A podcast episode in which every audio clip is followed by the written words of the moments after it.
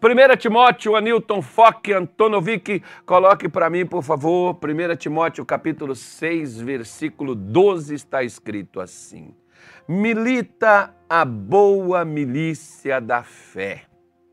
Tome posse da vida eterna, para a qual também foste chamado, tendo já feito boa confissão diante de muitas testemunhas. Alguma outra tradução, deixa eu mudar aqui, na a nossa tradução aqui, deixa eu pegar para você, porque vai nos dar uma condição de entendermos um pouco melhor acerca deste versículo. Porque muitas vezes você não precisa nem explicar o que já está explicado, né, gente? Mas para você, por exemplo, como na a, a, a revista atualizada, essa aqui é a corrigida que está aí. Na atualizada ele diz assim: ó, combate o bom combate da fé. Ou seja, o que Paulo estava dizendo para o jovem pastor Timóteo, ele estava dizendo para ele com essas palavras: Timóteo, você não precisa combater os demônios. Você não precisa combater as doenças. Você não precisa combater as tristezas. Você não precisa combater feitiço, magia, encanto. Você não precisa combater nada disso. O único combate que você tem é não perder a sua fé. Ou seja, não parar de lutar, Timóteo, porque muitas vezes você vai lutar e a coisa não vai engrenar, o negócio não vai dar certo, não vai funcionar, mas não para. Continua lutando. Porque o que prova a fé de uma pessoa é a sua luta. Se você pegar, por exemplo, eu, eu, hoje, hoje eu estava, quando eu estava vendo esse texto aqui, né? Eu me lembro, nós tivemos uma reunião aí com o missionário segunda-feira, o missionário disse assim, olha, você já deveria agora, segunda-feira, já estar tá pensando sobre a mensagem que você vai pregar quarta-feira e está meditando ali e pedindo a Deus. E não, chegou quarta-feira, você terminou o culto, você já está pensando na mensagem de sexta-feira. Pois é, isso é uma coisa que o missionário sempre falou com a gente, um negócio que eu sempre faço. Ele já termina um culto já pensando no outro, né? tá, igual, tá igual o gordinho que terminou o almoço, tá pensando o que vai comer na janta. Né? Então, assim, a pessoa tem que se organizar na palavra de Deus, ela tem que estar tá ali sempre buscando essa direção divina para a vida dela. E eu, pensando comigo, eu lembrei de Abraão. Abraão pegou Isaac, seu filho, pegou a lenha, subiu ao monte, arrumou o altar, colocou o filho, quando pegou o cutelo para sacrificar o rapaz, uma voz gritou dizendo: Abraão! Aquela voz do filme, né? Abraão! E ele disse: Senhor, não toque no rapaz. Agora eu sei que tu me amas e não negastes o teu único filho. Então veja bem, quando foi que Deus interferiu? Deus interferiu na última hora. Na hora H, né? A última hora. Como mais ou menos assim. Suponhamos que hoje, dia 29, claro que Deus não me falou nada, mas suponhamos que você tenha que pagar hoje uma quantia que você não tem nem uma terça parte do que você precisa. Até que horas? Bom, se você, vamos supor que você tem até às 18 horas para pagar essa quantia.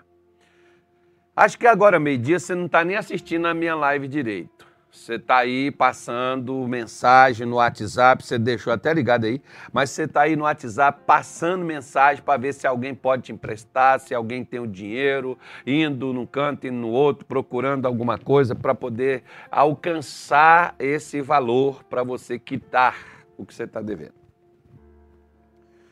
Você deve estar tá entrando em contato com alguém para procurar para ver se hoje vai dar para pagar isso. Caso não dê, você também já tem um plano B. Não vou pagar, mas eu vou lutar para pagar isso quanto antes. Né? Ou seja, Sabe o que, que a maioria de nós fazemos quando, por exemplo, eu tinha um irmão de fé, né, um irmão crente, ele tinha uma doença e a doença dele era um problema que, cientificamente falando, não tem cura, né? Ele então chegou lá na igreja, ele assistia o culto comigo, ele conversava comigo no final do culto. Era aquela oração dupla, que você fazia uma oração na hora da reunião e no final você dava outra pregação e você fazia mais uma outra oração. E o que, que esse irmão fazia? Ele saía da igreja e ia fazer um exame para ver se estava negativo. E como é que é que estava? Estava positivo. E ele começou a falar, pastor, acho que Deus não cura, esse negócio né, não é para mim. Ele era escuro, né, pele negro. E ele falava assim: Olha, pastor, eu descobri porque que Deus não me cura. Eu falei, mas por quê, irmão? Ele falou, porque Deus não cura preto. Eu passei uma semana assistindo o missionário e o missionário não teve um negro que deu testemunho. Eu vim aqui na igreja Olha, ele não prestou atenção no que eu preguei, ele não prestou atenção na oração que eu fiz, ele prestou atenção numa coisa, se teve algum negro testemunhando. Aí eu olhei para a cara dele assim, me deu vontade de brigar com ele, mas não, você não pode fazer isso, porque o cara tá mal, né? Aí ele disse assim: Eu acho que é por isso que Deus, Deus não cura negro, pastor. Eu falei, meu irmão, até Deus agora virou racista, rapaz. Mas que coisa! Se a gente imaginar assim, né? Tem, tinha, se a gente imaginasse, tinha gente assim que parece, né? Que a coisa era mais. Principalmente naquele tempo que não tinha. Né, não tinha esses cremes, essas coisas, é não sei o que. Disso, é, é, como é que chama esse troço que o povo passa para ir para a praia, Nilton? Como é que chama? É, é, como é que chama, rapaz? Esqueci o nome do treco aqui. Como é que chama um negócio que o pessoal passa para ir para a praia, para não queimar? Protetor solar, isso. É, o protetor solar, né? Não tinha. O sujeito, né? Queimava era tudo, meu irmão. Então era tudo, era escurinho. Imagino eu que seja, né? Então, o, o camarada vem com essa coisa de dizer assim, ó, pastor, Deus não cura preto. Eu falei, irmão, sabe por que Deus não tem curado você? que você não está batalhando pela fé, você está perdendo a sua fé. Você vem aqui na igreja, você ouve a pregação e quando você vai e não vê o resultado do que você orou, do que você pediu, você está sempre recomeçando de novo. Esquece esse negócio de teste, esquece esse negócio de comprovação.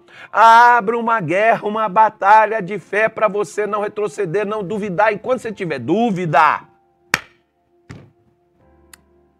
Você precisa continuar na batalha.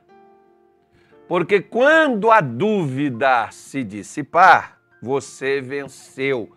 Porque se você quiser acabar com a sua dúvida, você tem que fortalecer a sua fé. Como é que eu posso, por exemplo, eu me lembro de uma senhora né? A Carla está aí, do lado da casa da Carla lá no Pará, tinha, em Belém, tinha uma academia, né, dona Carla? É, o doutor P não assiste a gente, mas tinha uma academia que ele também não ia, mas falava comigo, ó, oh, você tá gordo, você precisa fazer uma academia. Eu fui lá fazer, pelo menos eu ia lá fazer academia. Né? Eu cheguei lá, aí tinha uma, uma senhorinha, eu olhei assim, né, para aquela senhorinha, senhora já de idade, né? já tinha quase ali uns 60 e pouco, lá vai fumaça, né? e eu já estava, eu já estava bem uns 10 anos atrás aí, né? eu estava com uns 40, alguma fração assim, né? uns 42, 43 por aí.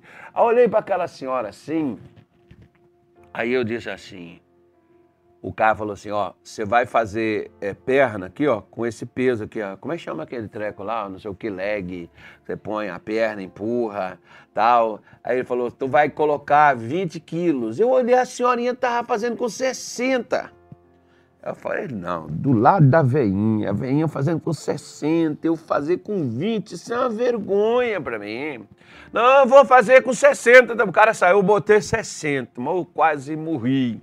A velhinha ficou rindo, aí eu fui, eu fui, tirei, né? Eu voltei por 20, ela já, também já tinha terminado lá, saiu de lá, mas ela viu. Aí ela foi pro outro lado do braço, tô lá, tava fazendo polia. Aí eu cheguei lá, o carro falou, você vai colocar aqui, é, acho que 15 quilos, sei lá, não me lembro, 12 quilos o negócio. A velhinha fazendo com 30. Eu falei, não, não vou perder pra essa velhinha, eu vou fazer com esse negócio aqui também. Muxa, aí terminou, a velhinha falou assim, Moço, quando eu comecei também, eu comecei com pouco peso. Hoje eu já faço com esse aqui. Porque eu fui fortalecendo os meus músculos. Porque o exercício não pode doer. O exercício tem que produzir resultado, não dor. Bate da fé, toma posse da vida eterna. O que, que é a vida eterna? A vida eterna é a vida do tipo de Deus. Mas para que eu possa ter, o que é o tipo, a vida do tipo de Deus? Deus tem problema de saúde? Não, nós temos. Como que eu posso vencer? Bom, você tem a ciência, você tem um remédio, você tem a fé, você tem a, você tem a, a comida, porque tem comida que faz mal para a gente. E a gente come vai passar mal. Né? Você tem um remédio? Bom, tem o remédio que cura até determinado ponto, vai chegar uma hora que não vai ter remédio para aquilo. Agora, a fé, ela pode te levar a qualquer patamar. Só que ela só te levará ao patamar que você tiver a intensidade para lutar. Eu fico imaginando mais ou menos assim que a gente só leva para o lado negativo das coisas. Mas vamos imaginar. Você seria capaz de ficar numa igreja lutando 38 anos para ser curado? Talvez você vai me dizer: ah, não, eu já teria desistido. Tem gente que faz uma campanha e desiste. Né? Aquele homem lá de João, capítulo de número 5, ficou 38 anos esperando o movimento das águas, embora ele não conseguia alguém na frente dele, embora o negócio não dava certo para ele. Mas tem uma coisa interessante ali, você viu? Por que, que Jesus chegou lá e nem foi falar com o rapaz, nem foi pregar para ele, nem foi impor as mãos na vida dele, mas foi simplesmente dizer assim para ele: levanta, toma tua cama e anda. Por que, que Jesus fez isso? Porque 38 anos não desistindo da sua cura, embora onde ele estava buscando era errado, mas ele acreditava que quem curava era Deus. O que que Jesus mandou ele fazer? Camarada, usa sua fé pelo menos mais essa vez, usa essa fé novamente, e o camarada levanta e sai andando. Aí o pessoal, é, você não pode carregar hoje é sábado. Ele falou assim, o homem que me curou mandou levantar e andar. Ele não desistiu, né? Existia fé nele. Embora ele achava que era a água que iria curar ele, não era a água. Quem ia curar ele era o Deus que criou a água. Né? Era ele não desistir. Você pode ver nas palavras dele que ele tinha desistido. O outro vai na minha frente, não tem quem me põe. Mas Jesus mostrou que a sua fé não depende de terceiro, só depende de você. E graças a Deus, por isso que eu não dependo de pastor, eu não dependo de bispo, eu não dependo de papa, eu não dependo de, de ninguém, de profeta. A minha fé é suficiente se eu combater até que eu fique a ponto de tomar posse do que Deus tem para mim. Por isso que ele está dizendo, ó, combata, lute para você não sair da fé, para você não desistir de vencer, para você não recuar, para você não retroceder. Lute para você ir adiante, porque a fé, ela não te deixa recuar. Quer ver só? Hebreus capítulo 11, versículo de número 37 diz assim as escrituras sagradas. Rapidamente, meu filho, que eu estou confiando em você. Pronto. Não, 37, não, 38, por favor. Ó, o 38. Pula, pula isso aí. E... Não, papai, peraí, peraí, não. Tá errado, meu filho. Não é 11, não. É 10. É 10, 37. Você está me confundindo aí, Antônio Vick? Por favor, meu irmão, você já me fez aqui pagar um mico na chegada e me botou cantando aqui na live que os caras vão querer derrubar a nossa live por causa da minha canção. Porque ainda um pouco, como diz o doutor, o doutor não me assiste mais, o doutor, doutor chateado comigo, não fui lá, não. O doutor, não arranjei outro médico, não. O, outro dentista, não. Não, o doutor fez os implantes aqui na minha boca, aqui, ele assiste. Aí, aí só fala assim, abre, abre a boca, só mais um bocadinho, só um pouquinho, só um bocadinho. Aí ela está dizendo, ó, porque ainda um pouquinho de tempo, só mais um pouquinho. O que há de vir virá não tardará. Versículo 38 diz assim, olha. Olha a sequência aí, bora, meu filho. Bora, isso. Mas o justo viverá da fé. Se ele recuar, minha alma não tem prazer nele. Mas olha o versículo 39, olha que bonito que diz assim: Nós, porém, não somos daqueles que se retiram para fracassar, para perder, para ser derrotado, mas daqueles que creem para a conservação da alma, aqueles que creem para vencer, para romper, para abrir o caminho, para abrir porta fechada, para ser curado, para ser liberto aberto para vencer. Qual o problema das pessoas? É que a fé te leva a lutar. A incredulidade te leva a reclamar. A derrota te leva a desistir. As dificuldades te levam a desistir. Mas quem está na fé nunca retrocede. Quem está na fé nunca desiste de lutar. Por isso, eu falei com você que eu ia falar dois versículos, mas eu falei, eu falei dois já, mas eu quero falar um último.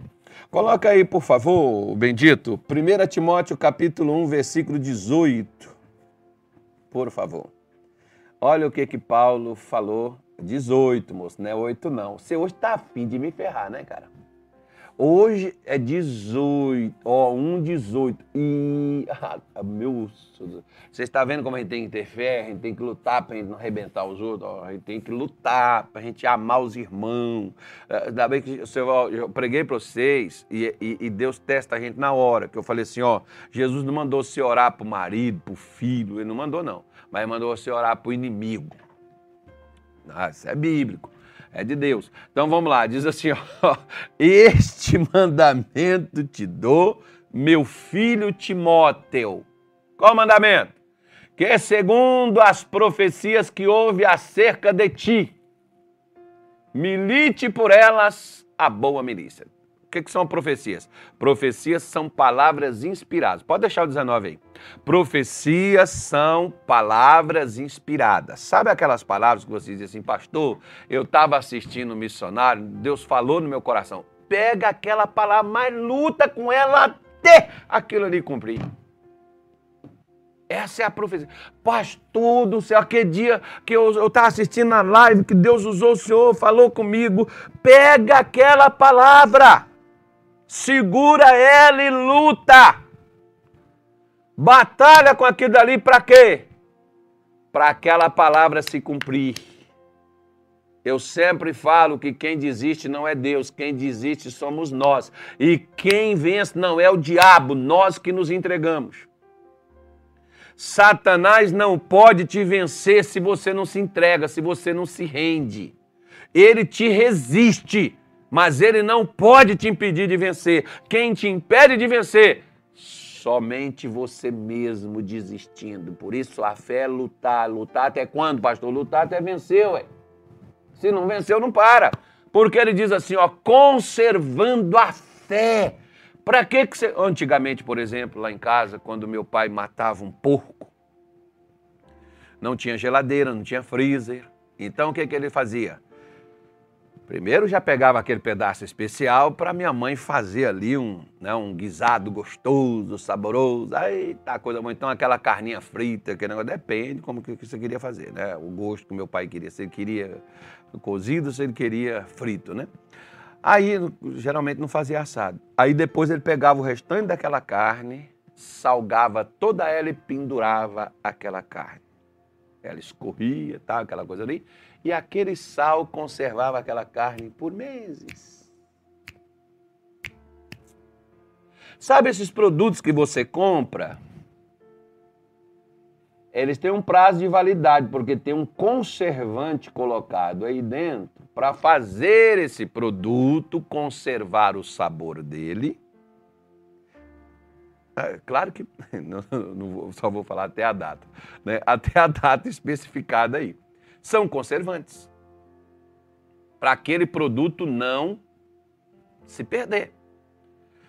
Assim, a fé, você pode adquirir ela, mas você pode perder ela se você não conservar ela. Como é que eu vou conservar a fé?